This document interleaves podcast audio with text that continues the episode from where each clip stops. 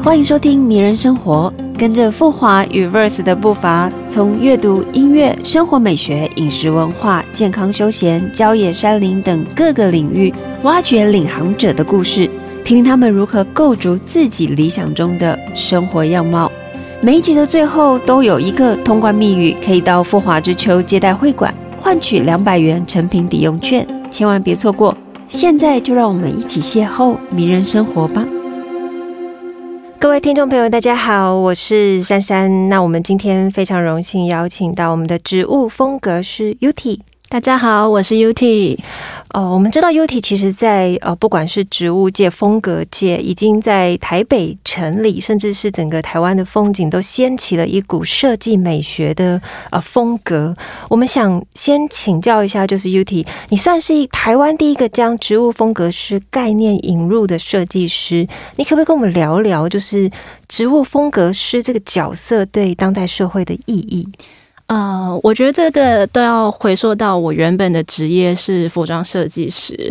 那其实我有参考服装设计师这个职业的兴起，它大概就是在一个第三次工业革命那个二十世纪初那时候开始，那人们对于生活可能他要更细致的服务，嗯，他才被塑造出来的。因为就是他可能不能只满足于工厂版式，就是一致化的制造，他们想要进入生活。军务就是日常的，所以才会有这个职业，可以说是在一个完全理性的架构底下注入一种感性呃思考的一种元素。我觉得这两个职业的相符性很高，就是真的就是需求，然后就会被应运而生。那我我我那时候是真的在我做服装设计职业的时候，有感受到说，其实。我身边的人，大家都有想要养一些植物这种想法，嗯，但他们一直都没有被很好的服务到，包括我自己，还有对对对对对，我觉得很大很多数人，大部分就在一开始养的时候，他并没有被很好的教育或是服务到，或者找不到正确的。的通道管道都好 好，我们来想象一个情境好了，就是你可能哦身边遇到一个朋友，那朋友就会跟你说：“哎，UD，我想要养一些植栽。”对，那他接着也许就会去呃花市，嗯嗯，或者是呃就是距离自己最近的花店，可能就买几盆，然后回家就摆着。但他可能或许不管是日照啊，哦浇水的次数，甚至是整个植物的排列、亲切感跟这个植物的属性都没有去照顾到。那如果是今天是 UT 啊，你是植物风格师，那你怎么开始给他们这些建议？其实我一定会先看一下，我通常都会先做一次家访。就我如果要要开始确定要做这个案子的话，我一定会先过去看一下他的空间，嗯，然后我们会先坐下来聊一下，嗯，就我想要知道他平常生活的状态。他如果是朝九晚五的人，那他能够养的植物品种可能就没有那么多，因为真的是那个环境有时候要。要顾及到，那每个植物它有一些很难养的，它没有办法在你都出门的时候，然后门窗均关，夏天很闷热的时候，活在你的家里面，还蛮多这样的植物。哎，所以你其实会先认识这个人，对对对，了解他的环境是要的。这感觉好像是，比方说我们就要养一个哦，就是自己亲密的伙伴的狗狗啊、猫咪啊，它它们就是一样的东西，只是它们不会叫。嗯，这个形容很好。对，哦，接着，然后接着我才会问他说喜欢什么样的风格，但当然我中间会还是会稍微观察一下他家原本的样子。对，因为有一些人他理想的跟他真正的 lifestyle 其实是有落差的。那我就会给他建议，然后通常通常这个建议大部分都是被会被采纳，当然他自己会有一些特别特别一定想要养的东西。那我们就是看他的环境怎么样用器材去弥补这个问题，对，包括湿度啦，因为有些人可能楼高住的比较高，然后湿度比较干一点，那这都是必须要去考量的。其实他我觉得他跟室内设计还是有一点点类似，因为室内设计师也是在做这件事情。所以你本身有再去进修室内设计相关？没有，但我就是一直都很有兴趣。我觉我觉得念设计这件事情，它就是一个很广义的，呃，它会训练你去思考，还有去注重呃你的服务对象他的需求。刚刚谈到就是呃进到一个人的家里面，那你有没有遇过像我们好像小时候读过课本里面讲，就是呃一朵鲜花或者是一个美丽的呃花瓶摆在一个比较杂乱的家里面，从此改变了整个家？这是真的，真的，这其实是真的。没有，因为我真的有这样子的客户，就是他可能真的开始养植物的时候，他就开始在乎说，哦，我好像不能再乱买东西了啊。对，因为这个植物放在这边这么美，然后我一直他可能是一个平常很喜欢买各种就是他自己觉得好喜欢的东西，但这都不是问题啦，只是他开始会开始筛选他家里的东西。然后会去注意光线啊，然后窗帘的厚度自己有没有舒服，那自己舒服，植物才会舒服之类的。嗯，懂。那我们谈到哦，刚刚你有讲到的瓷器，其实，在室内环境的规划的氛围当中啊，空间上面的哪些元素是你会首先去思考？然后，当然还有瓷器的搭配啊，等等。嗯，器皿的搭配跟空间。嗯，一定是相辅相成的啦。因为我们在做室内布置的时候，盆器这个东西，它几乎是跟植物是，我会把它当成连在一起的东西。嗯，对。那很多植物它阔叶形状的，还有它的长的方式，有的时候它们是一个喇叭状的长法，或是它垂直直直的藤蔓式的那一种。那这个盆器的形状就会跟它生长的关系很有互动，然后包括颜色。所以我一定首要的就会去问这个雇主说：“哎，那你有没有预计说你想要什么样的色调？他有可能想要大兴土木的换掉他的窗帘或者是地毯。”我会先问。对，因为这跟这跟他整个预算有关系嘛。可是当然，他呃，有些人不都不想要动硬装，或者我尽量不会动到硬装啦。但是我最常会，我甚至有时候会建议他们说：“哎，你窗帘颜色我们可以来换一下。”因为因为有些窗帘色可能它花很花花已经很繁复了，嗯，那你植物放在那边会。会互相影响，哎，所以有些时候可能建议完之后，也可能呃，室内装修整个概念跟美学都会一起进入整个设计的领域里面。对对对，所以其实它是一个很大，就是看呃业主他希望做到什么程度。了解。对，那现在其实我的呃案子一半一半，一半是居家的空间，就是私人居家，一半是商商业空间。那其实商业空间很有趣，就是它可能中间会有一个室内设计师，那我们可能会在前期就稍微讨论了一下，因为他们对植物可能也不是太了解。可是我们如果越能在前期去讨论的话，包括光线，然后呃素材建材。都可以一并讨论，然后盆器也可以一起去考量的话，那个完整度就会很高。真的是一门很大的学问。那哦，比方说今天是如果是我好了哦，我邀请 UT 来我家做整个评估。可是像我是一个很手拙的人，就是比较笨，就也许你呃跟我说，哎，这一盆可能你要十天浇一次水，那一盆你可能要三天，但我还是会忘记，然后就有一些植物可能就慢慢的。就枯萎了，所以你会做一个定时拜访的动作吗？还是？其实我们在服务的时候，我前三个月都会跟这个业主保持很密切的关系。哦，我觉得我就对我之前来讲说，我觉得我自己很像他们的初恋，就是 我会我会我们会有一个很黏密的关系，然后接着可能不会走一辈子，应该就是不会走一辈子了。然后大家。就是最后他会自己自立自强这样子，哇，那好好，那我要跟你合作，我就可以跟你当朋友。我常常那那就会变得我很忙，然后其实其实这的后果就变得我变得非常非常的忙，因为就一开始所以我其实能做的就是我我觉得后来我就是平均嘛，如果这个案子很小，就是他我一开始不会真的马上去家访，我可能会请他拍一下照片，嗯，就他大概要布置的空间，如果真的只是一个小角落很小，其实他自己 OK 的话，我就会建议他。可以来上我的课，或者去买一本书来看。懂懂懂。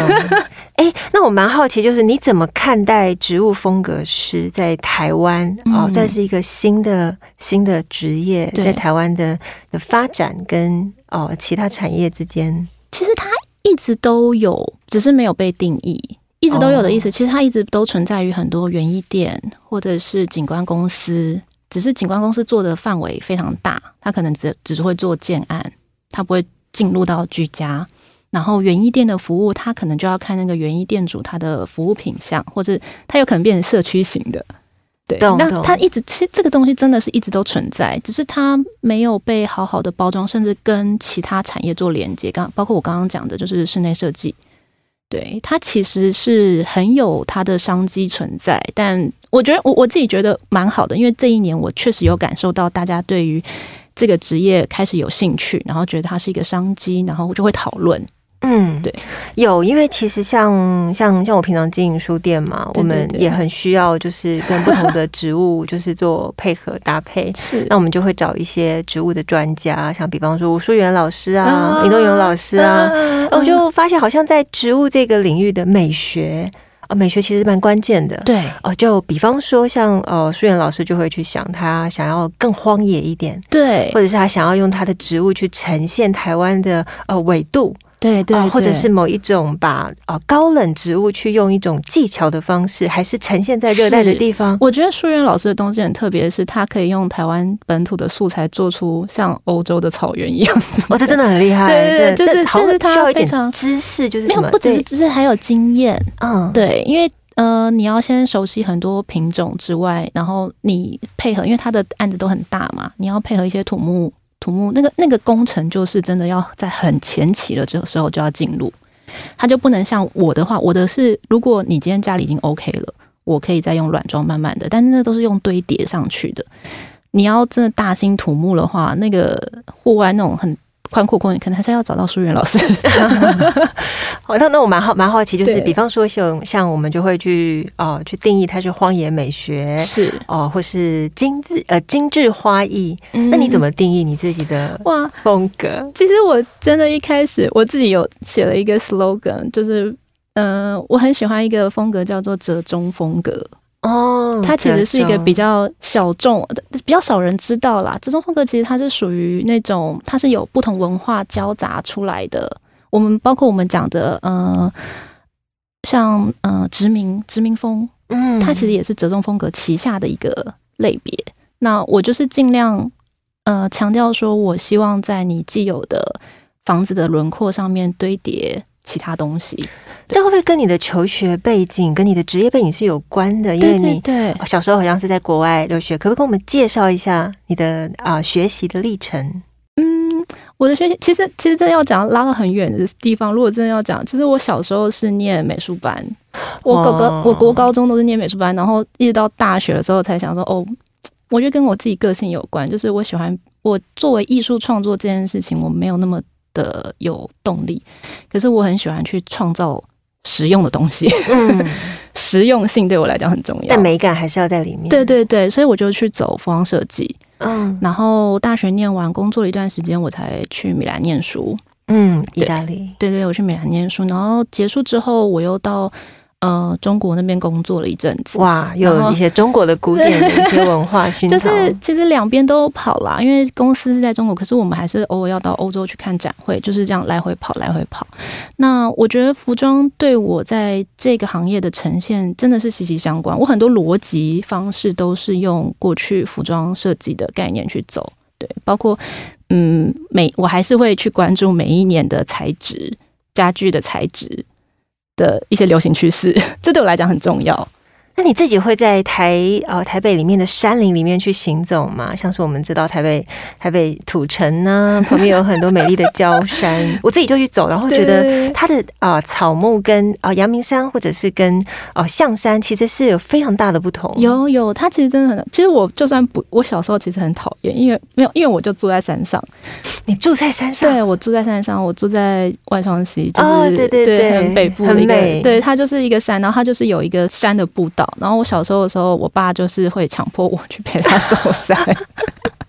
清晨吗？那对，就是那种很早的时候。我记得我国中有一段时间早上都跟我爸，就是就那时候小很小啊，就爸脚就会就会走，然后就去走山。但其实我那时候没有太享受。我必须承认，说我对于山林的感觉是一直到我真的在做这个职业之前那段比较辛苦工作的日子，我才开始想要走进山林。我之前就是身在。福中不知福，身在山林中不知不知山林美。对对对对对，就是这种感觉。就你现在反而把山林带到城市里面，对，哇，这样的转变真的蛮酷的。就真的等到你离开家里的时候，你就会想要，诶，因为那时候我的 space，嗯，我在中国 space 在厦门跟上海两边，嗯，对。然后其实那两个城市都是很都市，它其实靠山林很远，那我就会一直想要。拿植物回家，把自己包起来。所以你在服装设计的领的那个领域里面的时候，你也有融入这方面的元素吗？就是其实那时候还好哎、但是我确实就是一直都是属于一个实用主义，就是我做什么的前提就是这个是民众需要的。懂对我我会比较强调这件事情，就是呃，我希望他是真的可以进入他的生活，然后他有实质在用。当然美感是一定要的，可是东西包括植物的布置，如果这个东西会成为他的负担，我就会建议他说：“那你用假假的。嗯嗯对、嗯我不会为了他一定要布置什么样的状况，然后去帮他弄这样子。好，我们来谈谈书本好了。最近 UT 要推出一本新书是哦，要不要给我们介绍一下这本书？书名叫滤镜，然后以、以呃四季为起点对对对的的专业养护日常养护也是很实用。对对，它它是一个很长的标题，但其实讲到这本书，我觉得还蛮。我自己想这本书的时候，其实我想了两年了。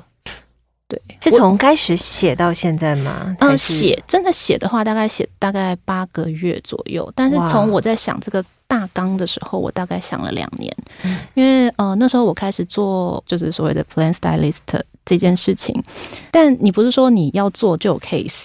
然后我是先发现说，其实更多人需要咨询，嗯嗯 然后咨询这件事情就开始研发了一个课程。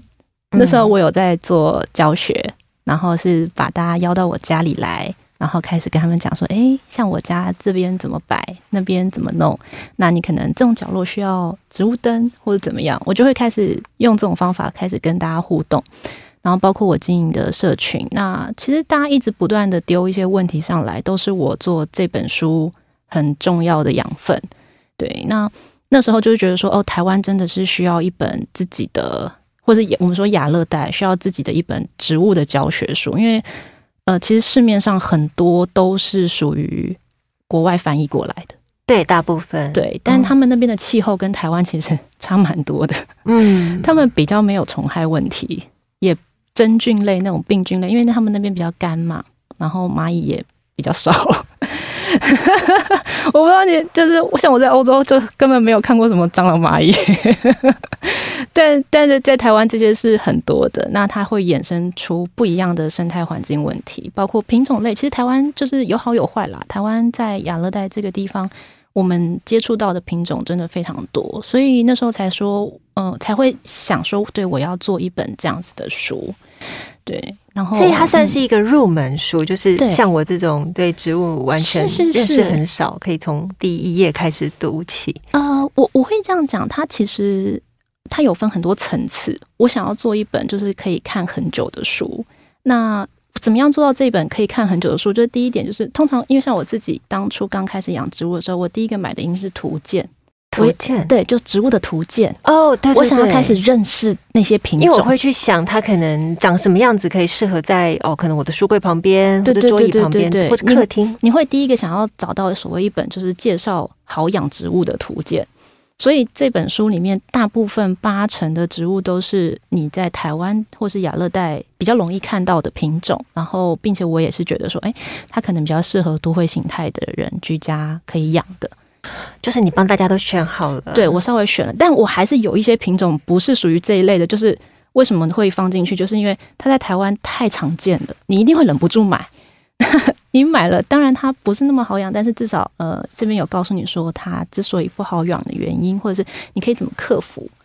对，所以这本书它是有图鉴的部分，然后我是把它安放在，因为我这本书的大纲其实是有照四季编排，哇，对等于是说四季会有不同的对对对，它会有一些就盛产期嘛，对，然后就教给大家。所以你一开始初学者可以看图鉴，然后再往前去翻一些比较知识性跟硬核的内文。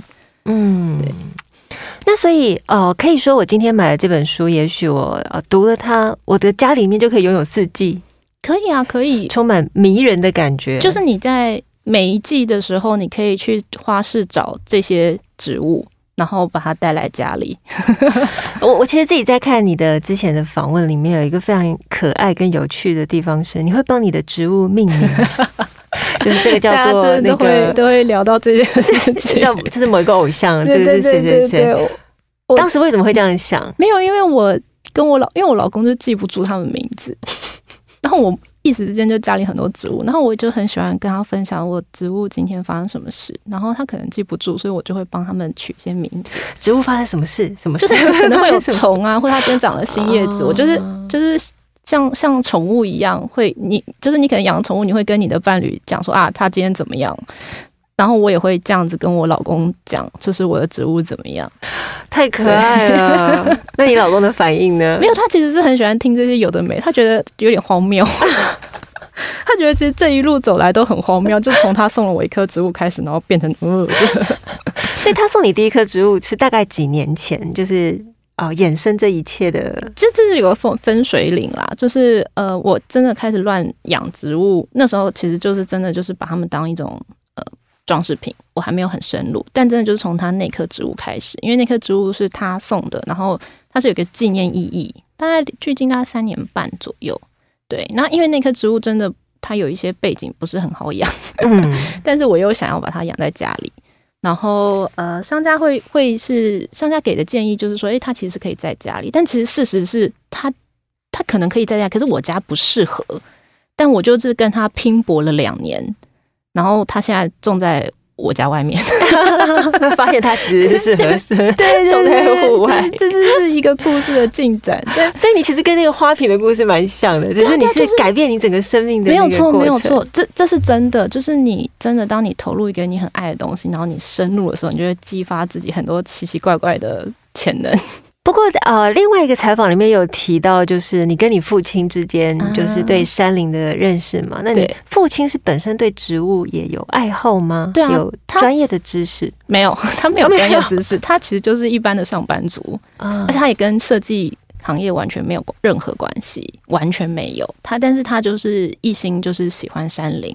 他娶了我妈之后，就把我妈带到山上住，就是我们现在住的这个山。哦。然后我就是从小就是一直住在那个地方。然后他会搬到那个山上的原因，真的就是因为那边有很多腹地，可以让他疯狂的种东西。对我小时候的记忆，就是我周末我爸都是窝在就是 花园里面，他就是蹲在那里，然后在那边铲土。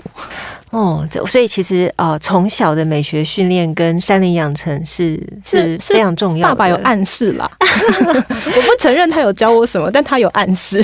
所以你现在算是呃，在这个领域发展，你爸应该很高兴吧？没有啊，没有，没有，因为我跟他真的就是因为我都在家里种植物，他觉得这很荒唐，荒唐，对。就他一直不承认这件事情，哎，我觉得好有趣哦。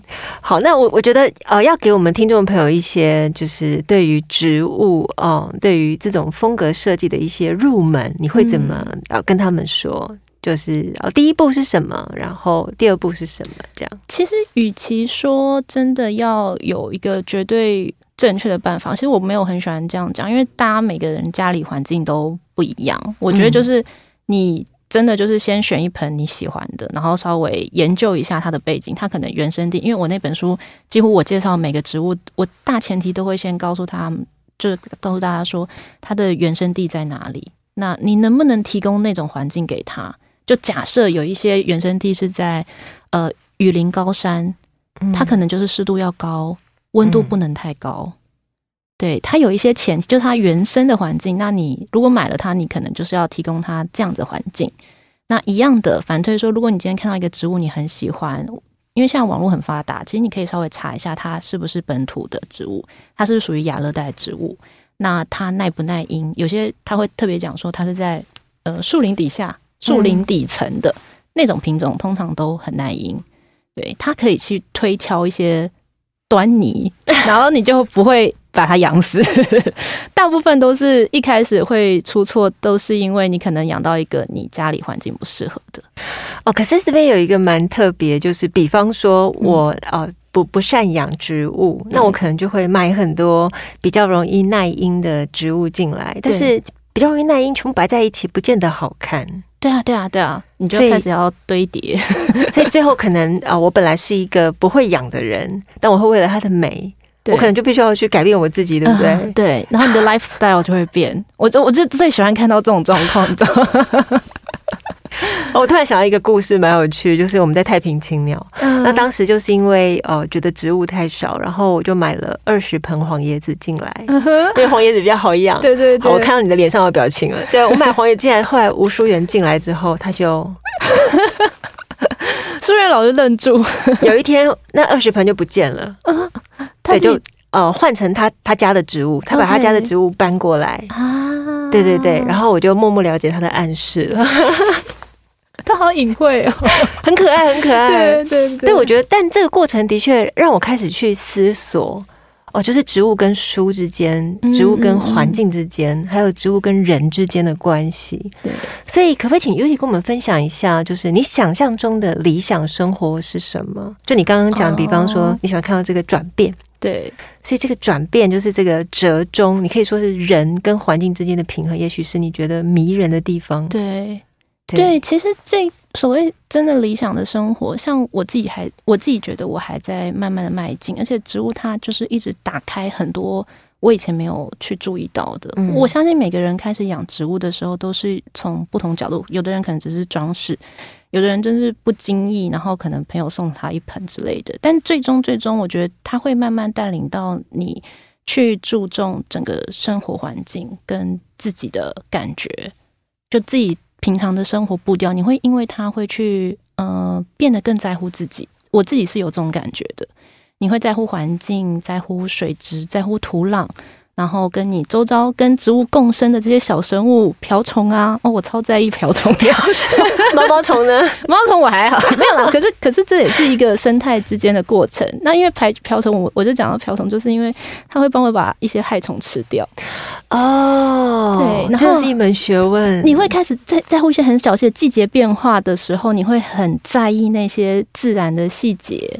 然后就因为这样子，你会越来越受到大自然感动。其实那个感动的 moment 是很常发生的。就自从你开始静下心来去观察植物后，那我就是希望说，大家在这个过程，只要有因为植物而感动，我觉得它会是你延续这个习惯的一个很重要的点。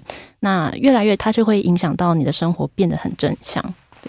哇，很美好哎，真的！我突然呃想到另外一个小故事啊，就是我们家的植栽旁边有很多蚂蚁嘛，因为有些植物就是会有蚂蚁，它就是会。对，有一天我女儿就把饼干拿去放在那个蚂蚁那边，嗯，我就问他们说怎么了？哦，我女儿就说哦，我想要让蚂蚁快快长大，很很可爱。哦，我那以以前我看到蚂蚁会有一点厌烦感，因为那一刻开始，我我觉得我可以跟。植物旁边的蚂蚁共存，对对对，其实它就是它一直在你身边，可是它你就是看用什么方法跟这个东西建立关系。我觉得这就是植物在我的生活它存在的意义一样，就是有了它，我开始对整个环境开始建立了各种关系，然后就会有一个很大的连接网。那其实那个感觉会让我整个人更安定。我觉得自己就是也在，我很常常讲，就是养了植物让我觉得我自己正在扎根。对，就这种感觉真的非常好。嗯。好，那我们请 UT 最后推荐啊，初学者、初心者适合栽种的植物。有这这个是红叶子吗？黄叶子其实可以啦，只是因为太多那个画面就很 jungle。我下次找树叶来跟你对话。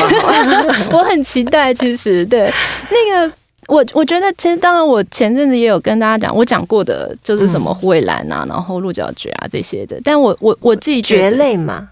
对蕨类，因为台湾是蕨类王国哦，它本身风土上就是有一个可以玩，就是可以让你不用那么担心的，嗯，对。但还是品种还是很多啦。然后在书里面也有提及到，第一章就是像呃有一些多肉，尤其是大戟科多肉，对，然后是大戟科，因为多肉的涵盖范围很大。大戟科本身它呃它有一些耐性是非常好的，就是一些嗯它天生的带有一些景天酸的功能。那那个。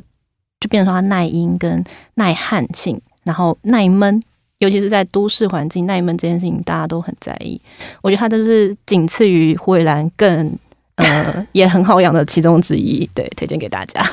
好，那我们非常感谢 Uti 今天来到我们的节目哦，也推荐大家记得要去买他的新书，就是《滤镜以四季为起点的观叶养护日常》。同时呢，如果你想要感受迷人生活，你就可以去先购买哦，先就是先入门哦，虎尾兰对，然后还有一些蕨类的植物，对，然后跟大几颗的多肉。好，让你的生活迷人生活从植物开始。我们谢谢 Uti，谢谢谢谢。今天的节目来到尾声，这一集我们的通关密语是 Uti 的新书《滤镜以四季为起点的观叶养护日常》。只要去到富华之秋接待会馆，说出通关密语，便可以获得富华之秋提供的两百元成品抵用券哦。